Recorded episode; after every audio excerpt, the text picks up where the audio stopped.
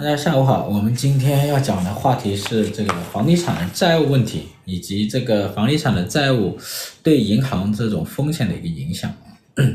所以现在这个情况呢，又有一些变化，是吧？有些变化，说这个呃碧桂园是吧？它这个没有没有这个兑付它的一个美元债的一个票息，然后呢，市场的影响比较大啊，债市又下跌，然后。大家又开始担心这些大型房企会什么暴雷啊？暴雷，这样子的话呢，这个对房地产这个市场呢又趋于比较悲观，然后市场又开始关注政府会出哪些政策，来这个应对房地产现在这个情况啊。还有一个担忧就是说，房地产这个情况，特别是大型房企的一个暴雷，它对我们这个嗯银行它会产生什么样的一个影响啊？所以这个呢，就大家现在市场比较关注的啊，国企不都好好的，国企这个蛮有意思的啊。你看这个在这一轮房地产危机当中，主要就是什么呢？就是私人大型房企，私人大型房企它遇到了一个一一个挑战很大，像恒大、碧桂园是吧？呃，但是呢，这些这个大型国企。房企影响似乎比较小啊，这个蛮有意思啊，蛮有意思。这里这这个政策的前后呢，可以值得大家回味，好吧？市场今晚八点半，美国七月份的 CPI 是不是会反弹？呃，按按理来讲会有一点点反弹，因为它这个六月份的整体的 CPI 是百分之三嘛，然后呢，六月份是去年 CPI 的一个高点。啊，去年的基数很高，然后七月份开始的话呢，这个就有点下降了，是吧？有点下降。然后今年的七月份，这个油价其实有点上涨的，油价相比六月份是有有上涨的啊，相比去年七月份肯定还是下降，但相比六月份它是有点上涨。所以呢，这个搞不好可能会有一点点反弹，比如说可能是百分之三点一。是吧？三点一、三点二的样子啊，大家可以到时候关注一下，好吧？如果超出预期比较多，我们明天就啊、呃、来讲这个美国的这个通胀，好不好？今天呢，我们还是讲这个中国这个房地产，呃，这个 中国房地产这个问题啊。然后这个 有没有回放啊？我们现在应该有回放吧？啊，你们看看一下我们的这个视频号里有没有回放？呃，社长今天笔记里民众消费福利均提升怎么理解？就比如说以前搞这个平均主义是吧？以前搞平均主义搞的这个消费福利很差，其实没啥消费福利是吧？搞的这个变成了一个什么经济呢？叫短缺经济，缺衣少食的。然后搞改革开放，搞市场经济。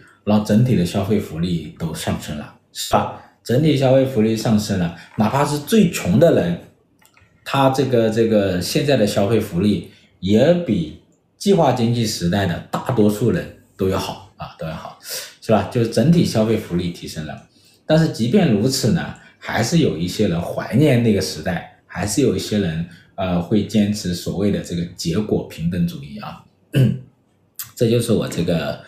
呃，这个笔记里写的啊，有一些人是不是他的意识形态是这样子？还有一些人呢，他是不是什么试图把水搅浑，从中获利啊？这个是我们要警惕的啊。中植系为啥不能讲？中植系也有蛮多事情的啊，事情挺多。你看，好多人写中植系的也写不出啥东西来，是吧？里面的一些信息呢，就。比较比较不透明啊，比较不透明。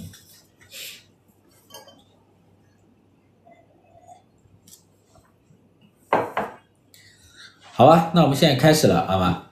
呃，各位室友好，欢迎来到清河直播间啊，我是清河社长，今天是第六十期啊，我们到第六十期了啊。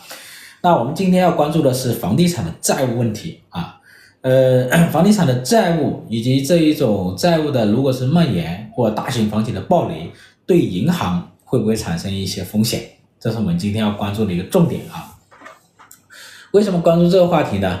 就是继这个这个恒大暴雷之后呢，现在呢第二大第二家的一个大房企啊，它也出现一定的风险，大家在关注啊。这个这家房企就是碧桂园，呃，就是上一周这一周吧，这一周碧桂园呢，它有两笔这个美元的票息，就美元债的一个票息啊，它没有兑付啊。现在来看它不算违约，因为它有一个三十天的一个什么宽限期啊。但是呢，现在来讲是比较微妙的。为啥比较微妙呢？首先，这个票息呢是是这个四千五百啊四四千五百这个亿美元是吧？啊不，这个四千五百万美元和四千五百亿啊，吓人哈！四千五百万美元，四千五百万美元的话呢，算不算多呢？不算多，也不算少啊。当然，对我们来讲算很多哈。对一家这么大型的一个房企。啊，总资产这个有一点七万亿人民币的这种房企，啊来讲的话，不算太多啊，不算太多。但是就这四千五百这个这个万美元的这个票息呢，嗯、他，兑付不了，至少这两天啊，这几天他没有兑付啊，没兑付。呃，这个就会让人对这家房企的这一种呃债务问题、现金流会感到担忧啊。还有一个事件是这个碧桂园的董事会主席啊杨惠妍是吧？就是这个老杨的女儿，老杨的女儿呢，她把手中的这个碧服就碧桂园服务的这个股权百分之二十，她就转移到了哪里呢？转移到了他的一个叫国强公益基金会，就是老杨的公益基金会啊。老杨老杨叫杨国强嘛啊，国强这个这个这个基金会里。呃，总价值是六十四亿美元啊，六十四亿美元，六十四亿港元啊，六十亿港元不是美元，六十四亿港元。那这个呢，就让人有一个担心，就是感觉你好像有点在什么，在转移资产，就是市场会有这个担心嘛。啊，这一边的这个票息没付，那一边呢，就是六十四亿美元呢，又啊六十四亿港元呢，又捐赠给了这个基金会。然后这个基金会呢，它有没有那种风险隔离机制呢？如果有风险隔离机制的话呢，那这个债主啊，他就没有办法去追索这六十四亿美元啊，六十四亿港元，他就没办法去追索，这个是这个问题啊。你要看他基金会有没有这个风险隔离机制啊？呃，这个蛮有趣的啊，完全你看这一边呢是四千五百万美元，他这个票息没给。另外一半也是六十四亿港元捐给了基金会，这么听起来怎怎么感让人感觉这个好像不是太什么，不是太对劲啊，不对劲。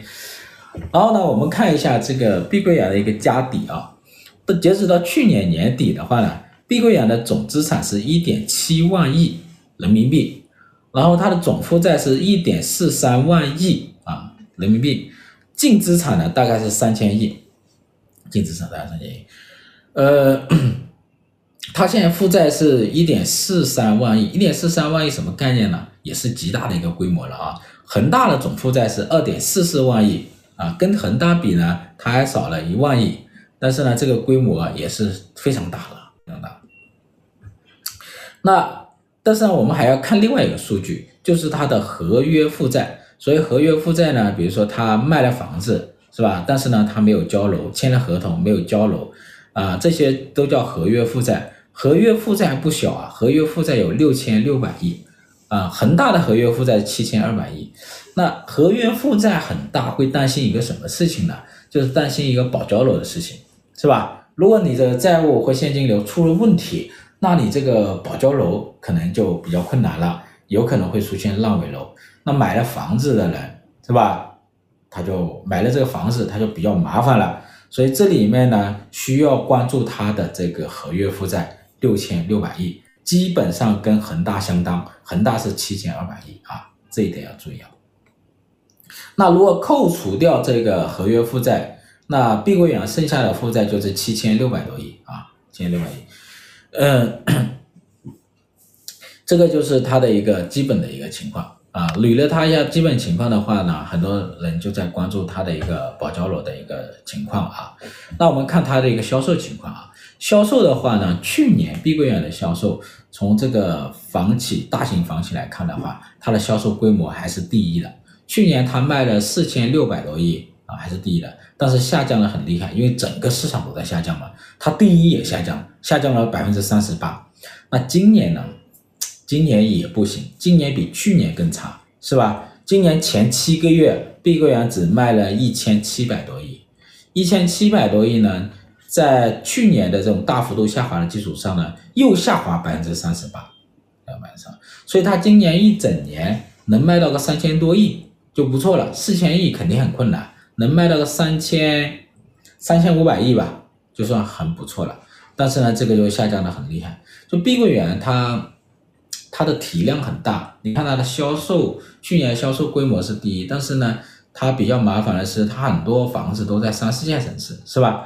我们在很多三四线城市的这个成交都可以看到它的这个大盘，碧桂园大盘，呃，它百分之六七十的收入啊，它它都是什么？都是在这个三四线城市，这就比较麻烦。现在三四线城市的房子那么难卖。是吧？你即使要卖，你的价格降的也要比较厉害，会回款是一个大问题，这是一个。另外一个的话呢，就是你看整体的情况也是这样子，就是说整体的情况啊，这个销售都不好，都不好。呃，之前我讲过一点，就是说，呃，今年的这个房地产的这个有点复苏啊，在一季度有点复苏，其实都是靠销售带动的，靠销售带动的。呃，去年的十一月份，金融十六条出台之后呢，就是说拯救开发商，但实际上救开发商的力度啊，呃，其实没有想象中那么大啊，没有想象中那么大。去年这个有媒体报道说，这个金融十六条之后呢，给碧桂园很多银行给碧桂园提供了一些授信啊，大概有三千多亿，但是现在看来，这个资金应该是没有落到位的啊，落到位。所以的话，你看一下。今年这个，今年这个房地产企业它的融资渠道啊，主要是靠什么？就是靠销售回款啊，靠销售回款。你说这个银行贷款，银行贷款在去年基础上基本上就没有增加啊，基本上甚至有一些月份比去年最差的月份还差啊，还差。所以这个呢就比较糟糕，特别是这个私人房企，私人房企基本上没有。受到太多的一个流动性的一个额外的一个救助啊，基本上没有，所以就只能靠销售。这靠销售呢是很难支撑房地产企业的啊，就是这些这几家大型的房地产企业啊，你靠销售的回暖支撑不了。为什么呢？因为销售只在三月份啊，只在三月份来了一个所谓的小阳春，然后呢很快就昙花一现，是吧？很快昙花一现，你看到这个二季度就跌得很厉害。你再到六月份，你看六月份包括七月份，它的这个销售呢比去年更低啊，比前比前年就更不用说了。你看这个七月份，七月份的话呢又比去年的基础上更差，就七月份跟去年的七月份比要差，然后呢跟今年的六月份比又还要差，又还要差，所以七月份也不行啊，千峰你要八月份。八月份到目前为止的话，也没有看到改善啊。现在是过了过了一个星期了，也没看到改善。所以呢，靠销售来带动房地产的一个回暖，想要解决大型房企的债务危机，基本上是不可能的啊，基本上不可能的。所以我们只能看有没有其他额外的政策，尤其是对于贷款和债券方面的一个流动性的支持的政策啊。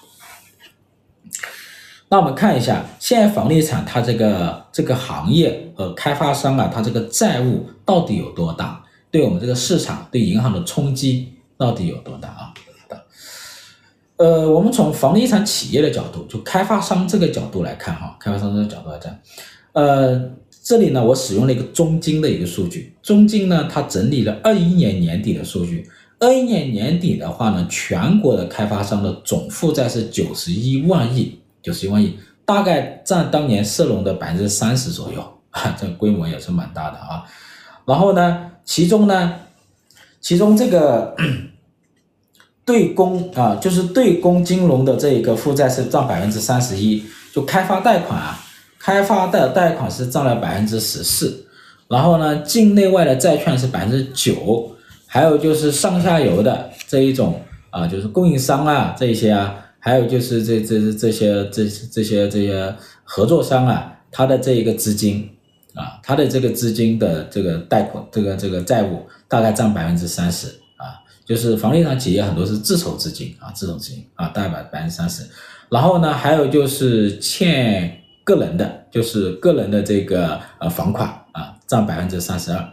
其实呢，你看一下房企当中，房地产企业当中是一共是九十一万债务，九十一万债务其实大头是什么？大头啊，倒不是银行，啊、真正欠银行的贷款只有百分之十四，大头是什么？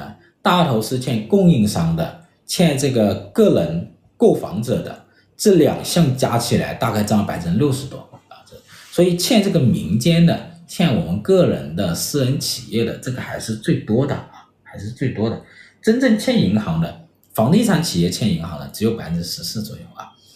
接下来我就会具体来说哈，就是在银行这个口里面，在银行这个口里面呢，它这个房地产这个市场到底它的债务有多大啊？债务有多大？从银行这角度来看，我们看二零二二年就去年年底的一个数据。就整个金融的一个敞口的规模大概是六十万亿，六十万亿，表内的是五十五万亿。那我们主要就看两个，就是个人欠银行的钱，实际上就是个人住房贷款，个人住房贷款的规模现在大概是三十八万亿，是吧？三十八万亿左右，占银行总贷款的大概百分之二十左右。那大型房企的话呢，一般更多一点，大型房企的个人按揭贷款会多。大概占了它这个总贷款的百分之三十左右啊，百分之三十左右，这个是一个，这是最大的最大的大头，就是这个个人按揭贷款，个人按揭贷款达三十八万亿啊。然后接下来就是开发贷款，开发贷款就是什么？开发商向银行的贷款，开发商向银行的贷款其实没有想象中那么大啊，没有想象中那么大，它只有什么十三万亿。就大家开始会讲的碧桂园啊或者恒大，他们的债务出了问题。可能会什么？呃，银行会那个比较麻烦，但实际上啊，他们向银行的贷款没有市场的想象的那么大啊，一共是十三万亿，一共十三万亿。当然，这里没有包括境内外的一个债券，境内外的债券大概是三万亿左右啊，三万亿左右。这里面呢，有个别有一些银行应该是买了啊，有一些持有一点点债券，但是也不多啊，也不多。所以的话呢，你看，就是银行里面。房地产的贷款啊，房地产的这个贷款大头其实个人按揭贷款，个人按揭贷款就三十八万亿左右，然后呢，小头是开发商的贷款，大概是十三万亿，这个大家明白了吧？说清楚了啊，说清楚了。那么我们看这两种贷款对银行的风险意味着什么？个人按揭贷款呢，在银行里面呢，就是它的什么规模大，占比高，但是风险低啊。我之前也跟大家说过哈。就个人按揭贷款是在所有各类贷款当中是最低的，啊，就是它的不良率是最低的，不良率最低的。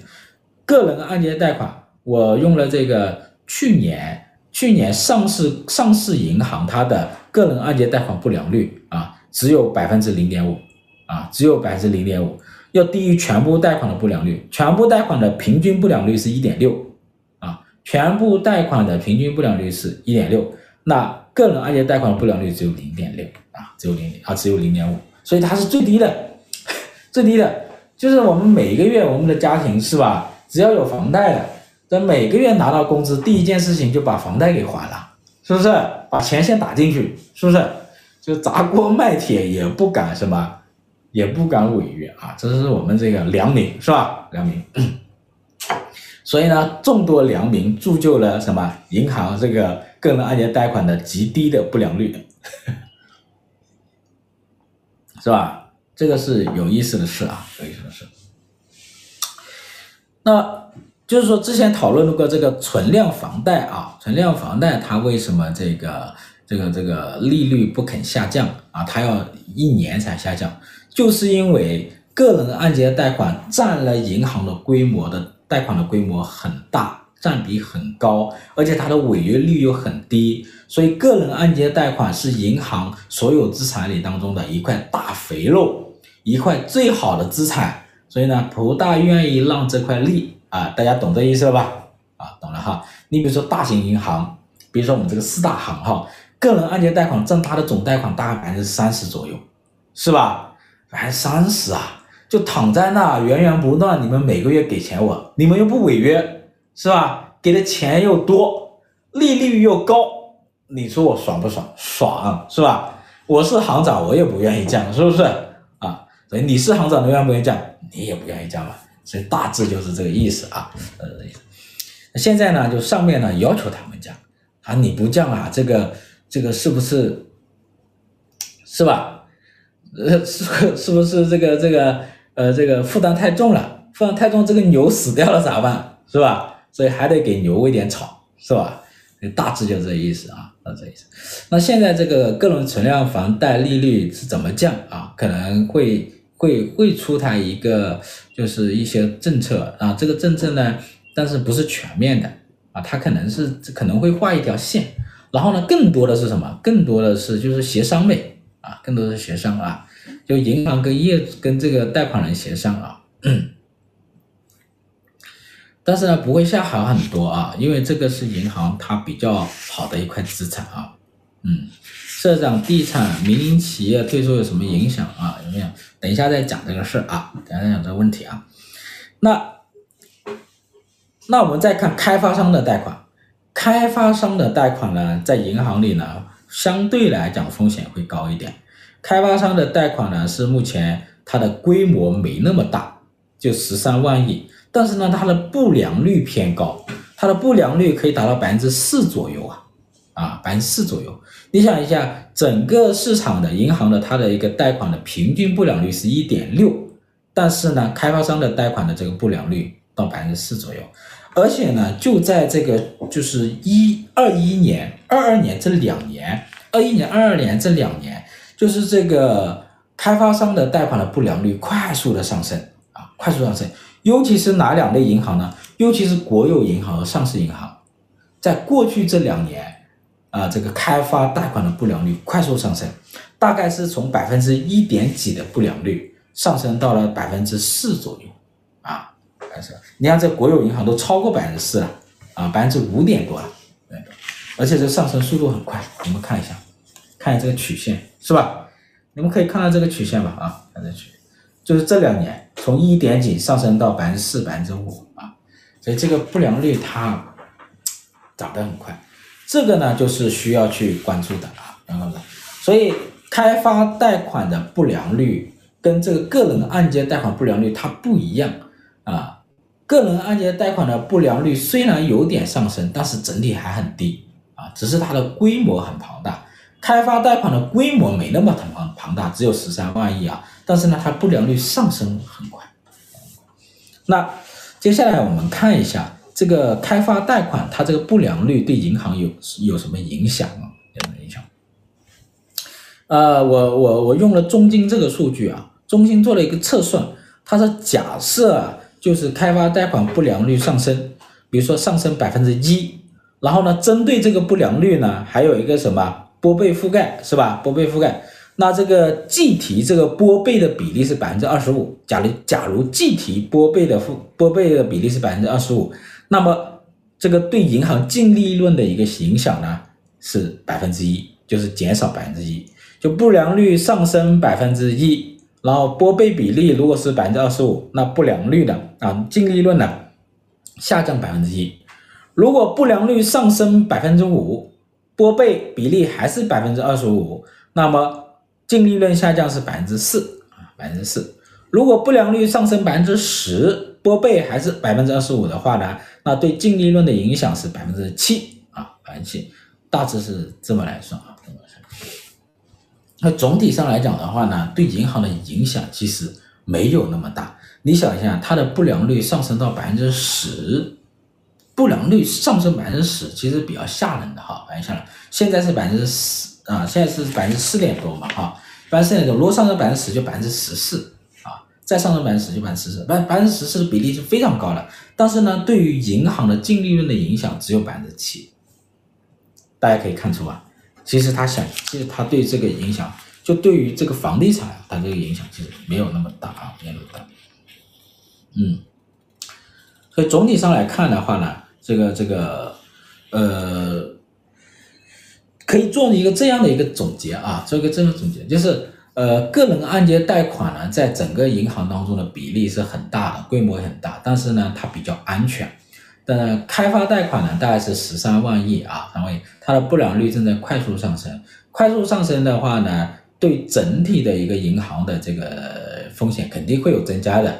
但是呢，它它对于这个银行的这个影响可能要小于我们的预期啊。根据这样的一个测算的话，不良率上升百分之十，它的一个利润下降只有百分之七，百分之七。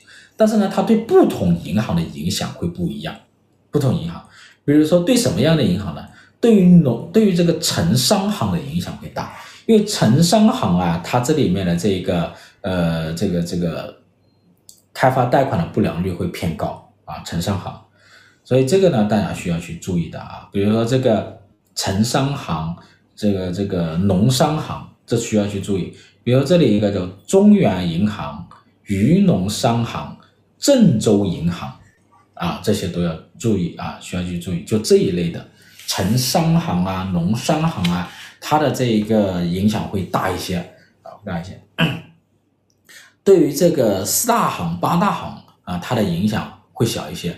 所以的话呢，如果大型房企暴雷，大型房企暴雷，恒大也好，还有其他的呀，假如大型房企暴雷，它的开发贷款的不良率上升啊，违约率上升，它影响的银行可能是结构性的。主要就是农商行和城商行啊，这一点要注意啊。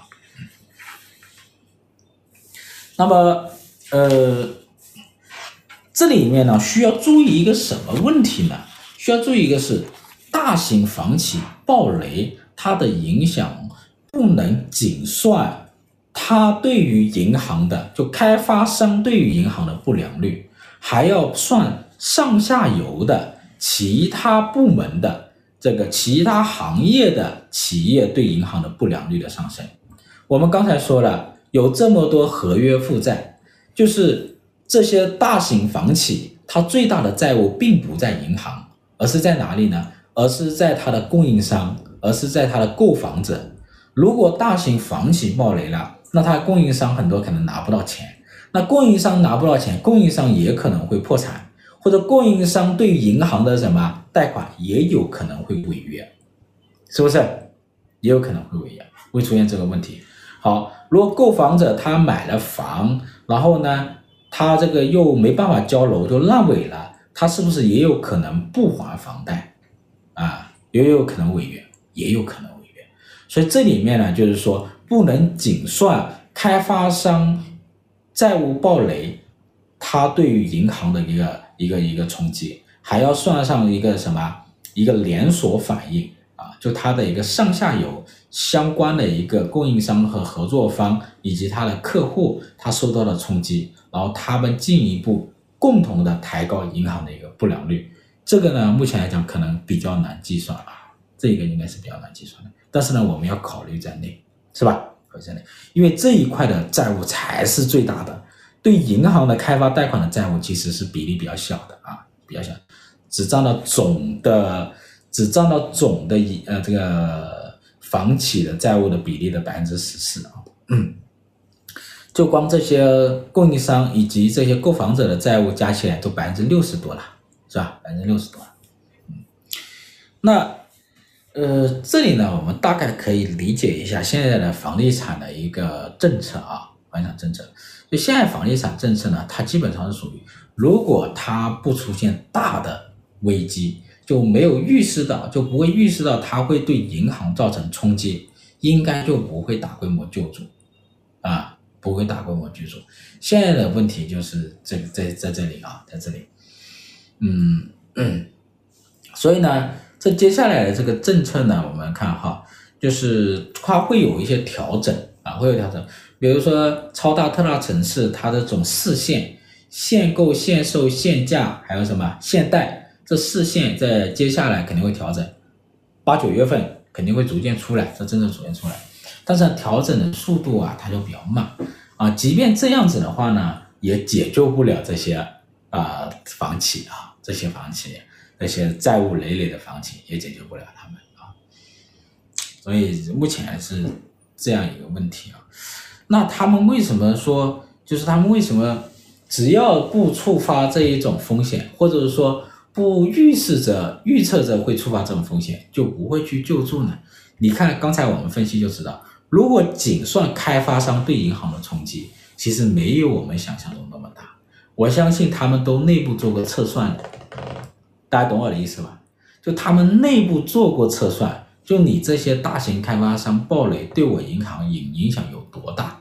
这个数据他们都应该应该反复做个测算，他是吧？然后测做个测算的啊、所以他们才有这种什么比较有嘿战略定力是吧？比较有战略定力。呃，这一点呢，我分析跟大家分析这个房地产的债务对银行的冲击呢。就希望大家就是能够提供一点信息给大家啊，提供一点信息的，对大家呃理解房地产政策啊，呃大家理解房地产政策，就是说房地产企业都这样了，是吧？这个市场都这样了，为什么不大规模救助啊？这些数据和压力测试啊，应该他们都有啊，都有的。呃，所以呢，我也觉得这个房地产大型房地产企业它暴雷，如果不冲击到银行系统，是不会大规模救助的。所以按按目前的政策，应该就是说房地产的政策的一个调整会调整啊，但是呢不会大规模救助啊。调整的主要的方向就是呃一线城市是这个超大特大城市解除这或者说放宽这四限啊。事情主要是这个，嗯，巴塞尔协议呢属于软约束啊，就是硬约束呢是指在经济学里就只是价格约束啊，除了价格约束的这些呃制度性的约束都可以理解成是什么软约束，因为你的协议也会变嘛，是吧？协议也会变，嗯，那刚才说到这个问题。现在很多大型房企都什么陷入债务危机，呃，资产状况还比较好的，还在拿地的，还在建房的，主要就是大型国企了，是吧？那这样一个形势下去，就是说，这个大型国企在房地产企业它的这个控制力会更强，是吧？控制力会更强一些。嗯，特别这一两年拿地的主要都是国企了，是吧？房企、私人房企拿地很少，那这两年拿了地，如果过些年他们建了房子卖卖房子，那卖房子的国企它的占比就比较高。